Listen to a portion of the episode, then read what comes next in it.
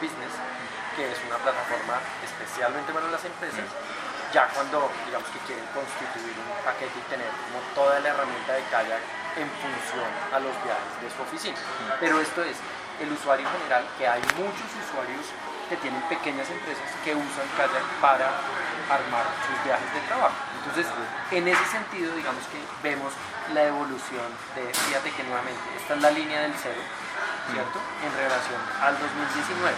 Entonces, en términos generales, digamos que la curva está, pues, digamos que bastante alta. Aquí, a mitad de año, por ejemplo, la, curva de, negocios está por debajo de la curva de ocio, pero aquí vuelve y sube. Hmm. Entonces, digamos que en lo que nosotros vemos, los viajes de trabajo aunque han cambiado, digamos que se han también reactivado y hay una nueva demanda en relación a eso.